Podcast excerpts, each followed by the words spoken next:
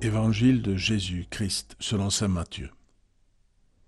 En ce temps-là, Jésus prit la parole et dit, Venez à moi, vous tous qui peinez sous le poids du fardeau, et moi je vous procurerai le repos. Prenez sur vous mon joug, devenez mes disciples, car je suis doux et humble de cœur, et vous trouverez le repos pour votre âme. Oui, mon joug est facile à porter, et mon fardeau léger.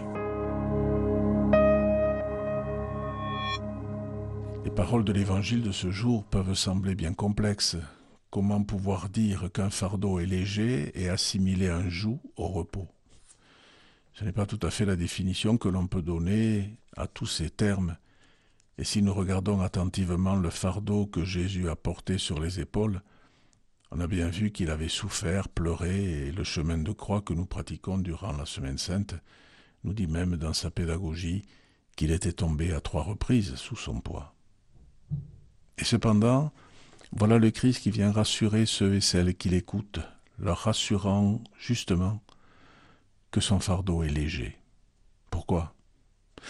Sans doute parce qu'il est avant tout signe de liberté. À la différence des entraves que notre vie quotidienne peut déposer sur nos routes, ce que le Christ fait, il le fait librement. Et s'il nous encourage à devenir ses disciples, c'est justement aussi pour cela J'assume ce que je suis et ce que je fais. J'accepte les engagements qui sont les miens, au nom de l'amour de Dieu, parce que justement je suis libre. Souvenons-nous de la parole dans le livre de Ben Sirac le sage. Si tu le veux, tu peux observer les commandements.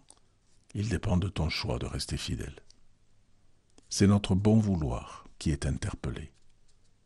De plus, ce fardeau n'est nullement un signe de solitude, bien au contraire. Nous savons que le Christ nous accompagne.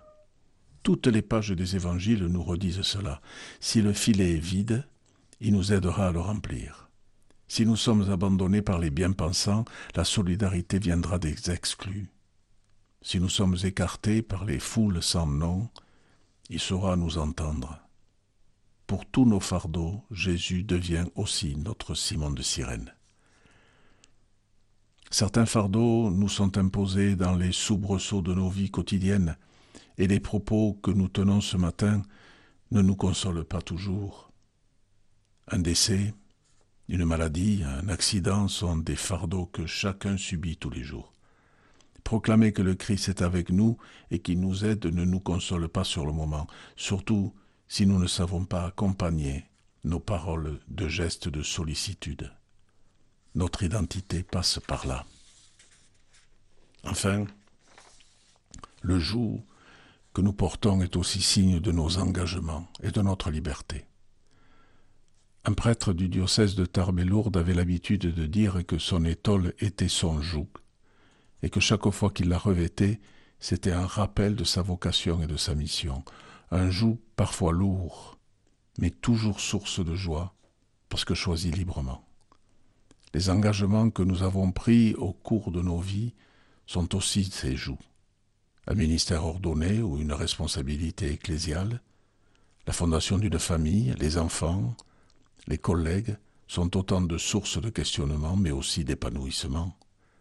Oui, le fardeau reste un fardeau. Le joug n'est pas facile à porter, mais sachons y voir le signe inouï de notre propre dignité.